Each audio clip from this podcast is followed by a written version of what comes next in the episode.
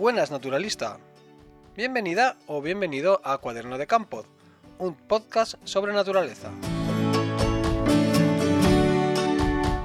Aquí compartiré mis descubrimientos y aprendizajes de nuestro entorno natural más cercano. Mi nombre, Iván Vega, y este, mi cuaderno de campo.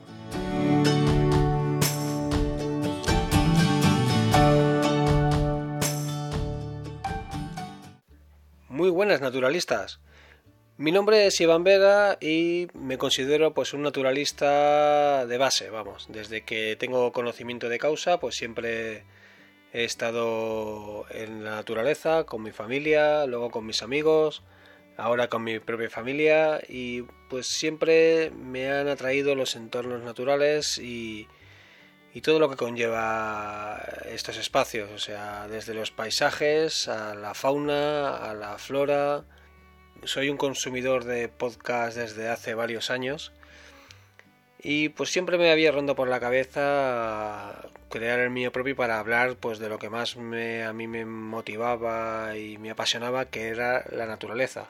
Y pues viendo que todavía por desgracia en esta vertiente del podcast sobre naturaleza pues aunque hay pocos los, los pocos que hay pues son bastante buenos son muy buenos pues he decidido de, colaborar o de divulgar eh, mi pasión por la naturaleza pues con un podcast más desde mi humilde experiencia y mi humilde opinión Venga, ¿y por qué se llama este podcast? ¿Por qué le he querido poner yo cuaderno de campo? ¿Acabado dónde? Pues bien, muy simple. Uno de los las herramientas más básicas o más imprescindibles para un naturalista cuando sale al campo es el cuaderno de campo sin D. ¿Y qué es un cuaderno de campo? Pues bien, un cuaderno de campo es un pequeño cuaderno portable que lleva siempre encima, como he dicho, un naturalista y en donde pues eh, se toman notas de pequeñas observaciones, descubrimientos, de bueno, varias cosas que te llaman la atención o que te interesan o que quieres destacar para recordar después y que en ese momento pues al estar eh, fuera de, pues, de tu casa o al estar al aire libre pues necesitas recordar para después, más adelante, pues buscar, estudiar, investigar. Para mí un cuaderno de campo eh, debe de cumplir varias características. La primera, que sea de un tamaño portable, no una libreta DIN A4, pues eh, la verdad es que es bastante cómoda de llevar, ¿no? Y no la puedes llevar en un bolsillo y tienes si la llevas en la mochila tienes que estar parando, sacándola para apuntar. Entonces, pues lo ideal es un tamaño pequeñito, tamaño A5, ¿no? Que esto siempre lo puedes llevar en un bolsillo y en cualquier momento la sacas, apuntas lo que has observado, apuntas cualquier cosa que te haya llamado la atención, la vuelves a guardar y sigues tu camino. La calidad del papel, pues también mejor que tenga un gramaje alto para que tenga más calidad porque también estás al aire libre puedes recibir salpicaduras polvo. Otra cosa importante es que las tapas sean resistentes vale que sean pues a ser posible pues de tapas duras para que cuando lo lleves en el bolsillo pues no se deforme, no se doble, no coja formas raras y, y al final esto pues si no tiene tapas duras se va desgastando, se va desgastando y se va cogiendo malas formas y al final pues se acaba rompiendo antes de tiempo. Me gustaría explicaros, por ejemplo, pues yo, en mi caso, lo que yo suelo apuntar en, mi cuaderno cuando salgo a la naturaleza. Y es que mm, realmente puedes apuntar pues cualquier cosa, lo que se te pase por la cabeza, algo que veas, dibujar, un croquis, información que encuentres en un plafón, eh, Puedes apuntar lo que se te ocurra, pero yo te voy a explicar lo que yo suelo apuntar en mi cuaderno de campo.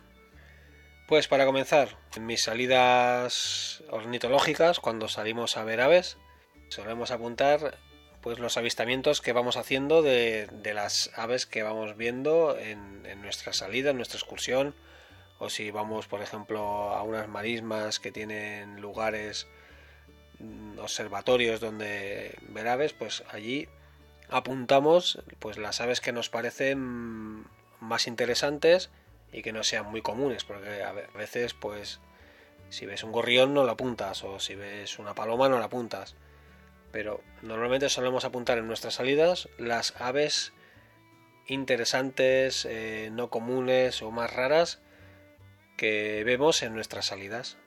¿Qué más suelo apuntar? Pues alguna característica que me llame la atención mm, de esas ave, de ese ave nueva que hemos visto, o de ese ave, o, de un animal que veamos.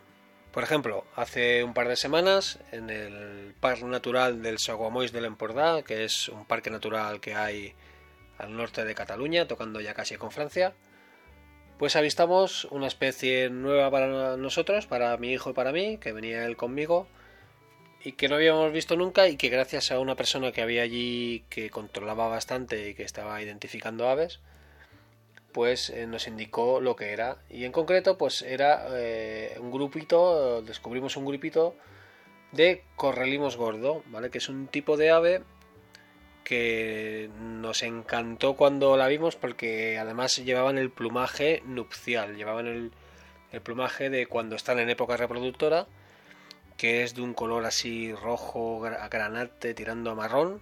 Es una especie eh, que cría en el círculo polar ártico. O sea, iban de camino hacia, hacia el círculo polar. Y he de decir que, según parece, iban bastante tarde.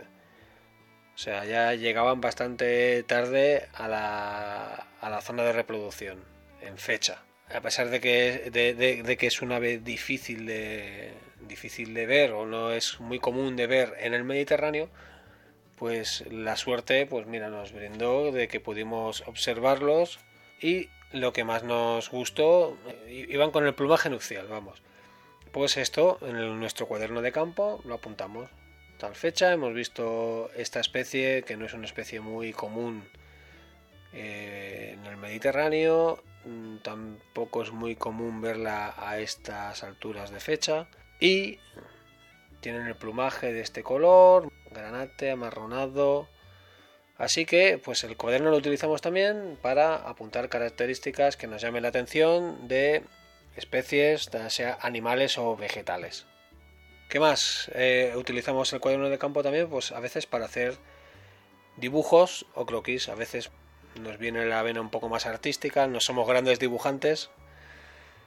Mi hijo creo que dibuja mejor que yo, pero eh, bueno, a veces una vez que vemos nueva, nos emociona, nos gusta y dibujamos a lápiz, pues un poco la forma de ese ave y luego pues ya en casa pues a veces la coloreamos para darle un, toquecito más de color al, al cuaderno de campo.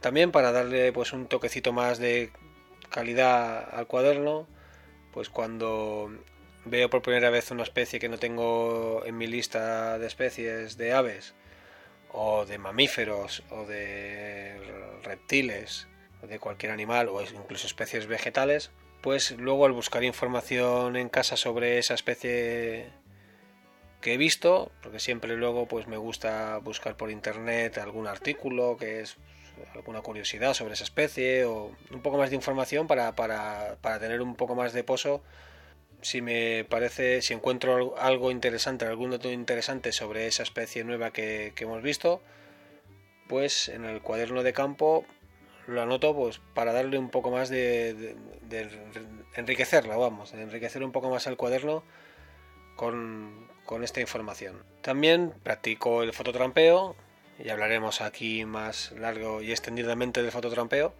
y Normalmente cuando reviso cámaras, descargo tarjetas y, reviso a ver qué especies cada semana o cada dos semanas ha grabado la cámara, pues si veo que ha grabado algo interesante, pues lo apunto en el cuaderno de campo.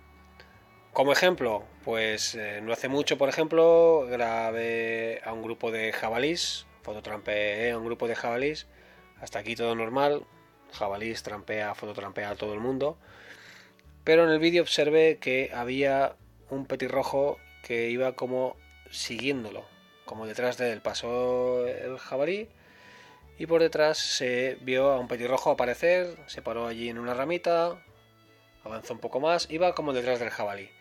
Total, que hablando con otro naturalista, mm, me explicó que los petirrojos, igual que hacen otras especies de aves como podría ser la garcilla bueyera, pues eh, persiguen a animales como podría ser un jabalí. La garcilla boyera pues podía perseguir a caballos o bueyes para aprovecharse de que al ser un animal grande, voluminoso, a su paso por donde camine levanta insectos que salen espantados al pasar y él aprovecha pues para cazar esos insectos. Por ejemplo, también utilizo el cuaderno de campo pues para tomar apuntes de aprendizajes nuevos que obtengo leyendo libros. Ahora, por ejemplo, me estoy leyendo un libro sobre los sentidos de las aves y pues cuando encuentro información que me resulta interesante sobre este tema, pues la subrayo en el libro y luego pues me hago un pequeño resumen en el cuaderno de campo. Otra utilidad que le di al cuaderno, hacemos un seguimiento de cajas nido. Tenemos seis cajas nido instaladas eh, cerquita de casa y pues cada año eh, en alguna se nos instala algún, algún herrerillo o se nos instala algún carbonero y hacemos un seguimiento y en nuestro cuaderno de campo pues apuntamos hoy hemos ido a visitar la caja nido para hacer una revisión y el nido estaba construido o habían seis huevos o habían pollos recién nacidos o pollos volanderos hacemos un seguimiento lo apuntamos en nuestro cuaderno de campo y luego estos datos los subimos a una web de un proyecto que eh, lleva el Instituto Catalá de Ornitología que se llama news.cat y bueno pues es una web para hacer un seguimiento de nidos que hay en el territorio.